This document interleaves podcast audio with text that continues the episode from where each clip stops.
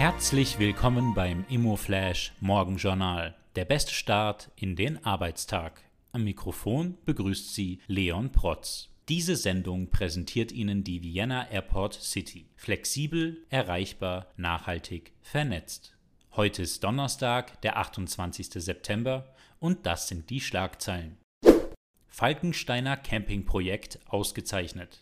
Die Falkensteiner Michaela Tourism Group eröffnete 2019 ihr erstes Premium-Campingprojekt in Sadar, Kroatien. Nun wurde die Architektur des 5-Sterne-Campingplatzes mit dem Iconic Award ausgezeichnet.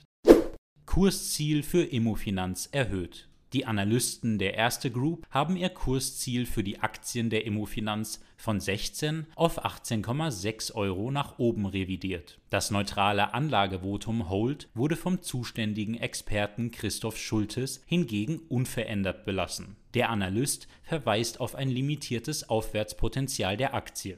Die spannendste Meldung heute. Studie um Wohnbedarf in Tirol.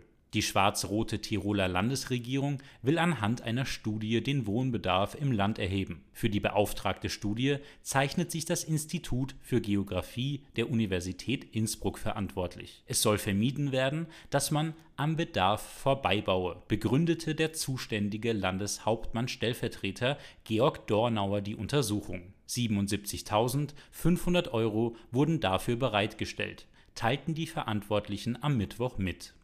Das waren die wichtigsten Informationen zum Tagesbeginn. Mehr dazu und was die Branche heute sonst noch bewegen wird, erfahren Sie wie gewohnt ab 14 Uhr auf immoflash.at.